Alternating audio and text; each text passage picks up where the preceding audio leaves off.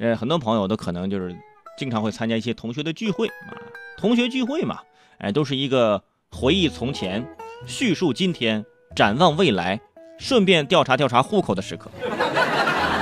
哈，有人就问了，哎，你当年你是怎么考上大学的呀？哈，我是体育生进的重点大学。你呢？啊，我是艺术特长生进的大学。啊，哎，那你呢？啊，我，我，我是我是送快递送进了重点大学啊。每天给重点大学送快递，那是终于圆了我爸爸对我的期望，那就是清华大清华大学的大门永远为我敞开，不敞开不行啊，这快递三轮车进不去，是不是？不过有些朋友就没有像快递员这种可以进出重点大学的职业光环。虽然大多数人大学是对校外人员是开放的，但是像清华这种啊，呃，的确开放是开放，但是它限额啊，就是限流量哈。呃，据了解啊，现在正处于。呃，暑期的高峰啊，旅行出游的高峰。清华大学每天的游客限流，上下午各放三千人，也就是一天呢，呃，有六千人可以进去参观。数字乍一听，哎，不少啊，蛮多的呀。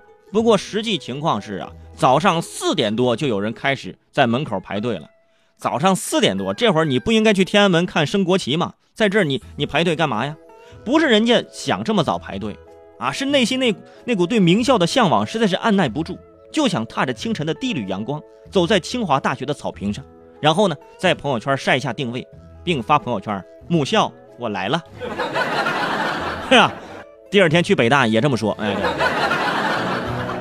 但是由于参观人数太多了，经常排起长队，肯定是有人见招拆招啊。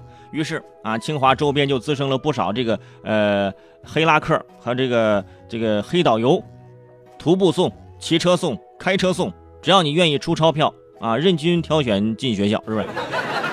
价格呢？我也打听了一下，开车送进去一百五，骑自行车送进去四十，这还不止。进入校园之后呢，还有这个大学生导游啊，拉客高价讲解。我跟你说，这些大学生导游啊，他都不是清华大学的。都是些其他几个学什么北大青鸟什么之类的啊，来给你讲解这个。末了呢，还给你兜售起这个学习方法小册子啊。只要你买我这个小册子，孩子啊，你这以后跟哥哥一样可以考上清华大学。拉倒吧，跟你一样来清华当当导游。很多家长就经不起忽悠啊，就买一本五十块钱啊。这你家孩子一看就学习好，买了我这个以后没问题呀。孩子才六岁，买一本这个，等人孩子上了高中，是吧？你这题早就过时了。那总结一下就是啊，清华毕业的黄牛，你值得拥有。其实根据清华大学校园的参观管理公告，就明确规定了，说参观人员呢就要遵守校园管理规定，禁止各类车辆的违规的揽客、非法经营，禁止商贩兜售纪念品等各种的商品，禁止机构和个人违规带人进校参观。除此之外，呃，像其他的一些大学，比如说呃厦门大学等一些名校呢，也有这种现象。不过呢。